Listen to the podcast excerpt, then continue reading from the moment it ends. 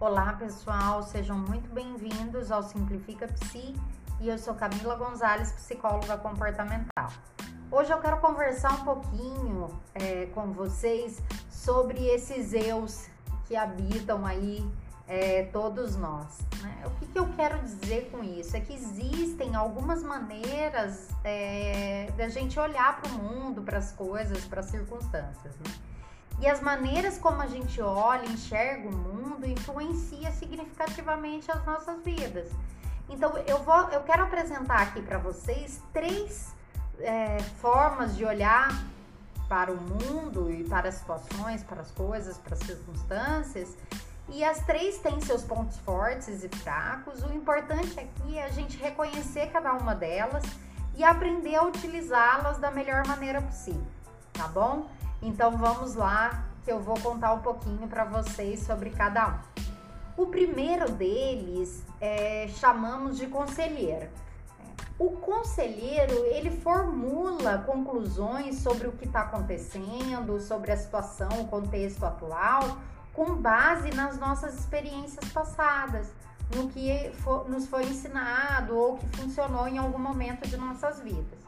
Então, assim, eu vou dar um exemplo para vocês. Imagine uma pessoa que foi traída em um relacionamento e ela sofreu muito com essa traição. E aí, a partir disso, ela formulou uma regra de que as pessoas não são confiáveis. Né? Então, essa regra foi formulada pelo conselheiro, né? com base aí na história de vida dela.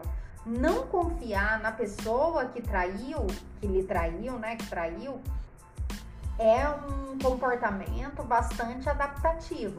Mas quando a gente generaliza essa regra, essa pessoa ela pode se afastar de algo que é muito valoroso para ela, que é construir relacionamentos. Então, quando a gente está funcionando no espaço aí do conselheiro, a gente evita se envolver em experiências aí de tentativa e erro com o mundo em vez disso, a gente se comporta de uma maneira que historicamente foi reforçador, foi recompensador para a gente ou que fez a gente se escapar de alguma situação é, aversiva, de alguma situação difícil. É, esse funcionamento foi muito importante para nossa sobrevivência e tem seu valor até hoje. É, mas o seu ponto fraco é que a gente pode perder inúmeras oportunidades de ampliar a nossa vida quando a gente se comporta de uma maneira inflexível e fica presa nesse modo de enxergar o mundo, nesse modo do conselheiro. Então pense assim no conselheiro como um GPS. Ele procura guiar a gente rapidamente, né, escolhendo o melhor caminho, o caminho mais rápido para onde a gente quer ir ele economiza tempo, impede a gente de ir na direção errada, né? Mas às vezes ele falha e aí ele não é útil. Ele pode levar a gente para um pântano enquanto queremos ir para uma praia. E aí, se você se comporta como se o GPS estivesse literalmente dizendo a verdade, sem observar o contexto, ali ao, ao, seu redor, você pode acabar mergulhando numa água verde fedorenta ao invés da praia. Né? Então, assim, eu vou deixar aqui com vocês algumas perguntas que são importantes de serem feitas é, para esse eu conselheiro, né? que são elas. As suas previsões, avaliações e justificativas estão lhe ajudando a levar uma vida melhor, mais satisfatória com mais sentido? Você deveria ouvir esse conselheiro? Se você ouvir esse conselheiro, quais são as consequências? Ele é um guia útil para você nessa situação? Ou você deve desligar o conselheiro e abrir espaço para o descobridor ou observador? Né? Que eu vou falar sobre esses dois agora na sequência.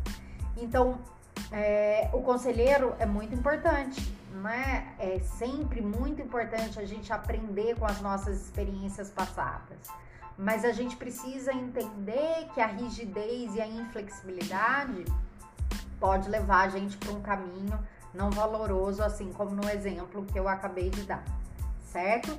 Então vamos lá agora falar um pouquinho sobre o segundo eu, o segundo modo de enxergar ou maneira de enxergar o mundo, que é o explorador. O explorador, ele é aquele que sempre encontra novas maneiras de estar no mundo. É, quando a gente está no espaço desse explorador, a gente se comporta de uma maneira que permite crescer, aprender, expandir né, o nosso repertório aí comportamental. Então, assim, para fazer uma metáfora, uma analogia com o explorador, imagine assim que você está na fronteira de um país maravilhoso que tem tudo que você poderia achar interessante. Bibliotecas, parques, pessoas interessantes, música boa, dança, museus, restaurante, tudo de melhor, né? Parece fantástico, né? Mas esse lugar, ele também tem riscos, né? como animais peçonhentos, é um lugar que pode ser perigoso, violento. E o desafio para o explorador é que ele não tem um mapa, um guia para esse novo caminho. Ele não conhece esse país. Então, ele precisa confiar na tentativa e erro para encontrar as coisas que ele gosta e evitar as coisas perigosas. Então, essa jornada do explorador, ela é emocionante, mas ela é também bastante assustadora. Então, assim, o explorador tem um papel também fundamental na nossa vida. E a gente também precisa aprender a lidar com ele.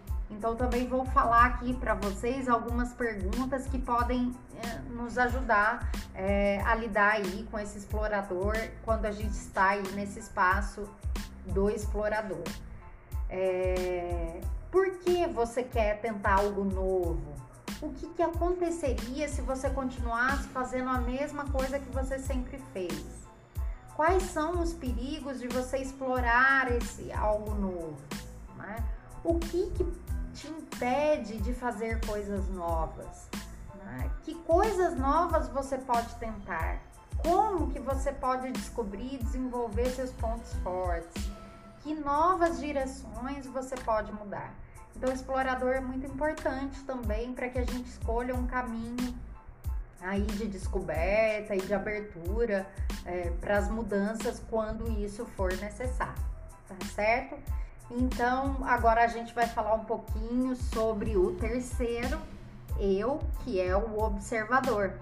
O observador, ele sente os eventos aí físicos e psicológicos à medida que eles ocorrem. Então, ele usa os cinco sentidos para receber essas informações do ambiente, do contexto em que a gente está. Nesse espaço, a gente recebe essas informações dos cinco sentidos e das nossas reações físicas e emocionais. Né? Mas o observador, ele permite que essas experiências sigam seu fluxo, que é um fluxo de ir e vir, e ele não fica tentando mudar ou se agarrar a essas experiências ele é essencialmente neutro. Ele está ali para observar e notar essa experiência, não para julgá-la ou tentar se afastar ou tentar controlá-la. Né? Então, observar e notar cria um espaço entre essas experiências internas, que são sentimentos e pensamentos, e o seu comportamento. Esse espaço te oferece uma oportunidade de escolher um comportamento ao invés de simplesmente reagir quando a gente é, tem sentimentos e pensamentos difíceis. Então, quando a gente não reage automaticamente a essas nossas experiências interiores, a gente é capaz de escolher ações que estejam mais é, conectadas com os nossos valores, com aquilo que é importante para a gente. Então, desenvolver as habilidades aí do observador é muito importante para a gente se libertar de velhos padrões de comportamento que não estão funcionando mais. Então, no espaço desse observador, a gente não está avançando como no explorador, né, onde a gente está buscando coisas novas, é, encarando desafios, mas a gente também não está olhando para trás como no conselheiro estamos apenas olhando ao nosso redor. As emoções elas vêm e vão sem provocar reações automaticamente, né?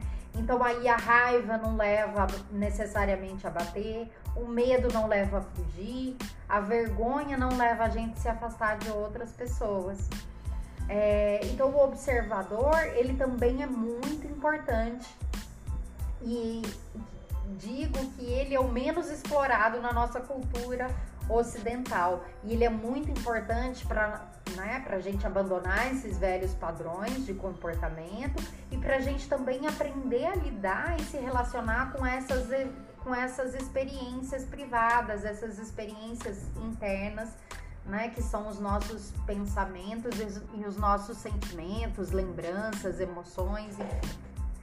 E as perguntas a serem feitas para o observador nos ajuda também é, a entrar em contato com esse espaço que tem tanto a nos oferecer e nos ajudar aí na, principalmente na nossa regulação emocional, tá? E essas perguntas também são bem simples. É, que sinais você está recebendo agora em seu corpo? Esses sinais, eles estão ligados a algum sentimento? Você está tentando controlar as suas emoções ou você está dando espaço e permitindo que elas ocorram? Né? O que está acontecendo ao seu redor? Que pensamentos estão aparecendo? Como você está reagindo a isso? Como suas ações influenciam outras pessoas? Que impulsos você nota? Enfim, essas são apenas alguns exemplos, né, que podem nos ajudar a entrar em contato é, com esse eu observador, é, que faz muita diferença aí nas nossas vidas. Então é isso. É, o objetivo aqui é trazer um pouquinho mais de autoconhecimento, né? É, mostrando o quanto essas três maneiras de enxergar o mundo estão presentes aí em todos nós em alguns momentos, umas estão mais adormecidas né, do que outras, e que a gente possa explorar cada uma delas e o que cada uma delas tem de bom é, para nos oferecer, tá certo? Então, se você gostou desse meu conteúdo, compartilhe com seus amigos. E se você quiser conhecer um pouquinho melhor o meu trabalho, me siga lá no Instagram, arroba Camila Gonzalez. E até a próxima!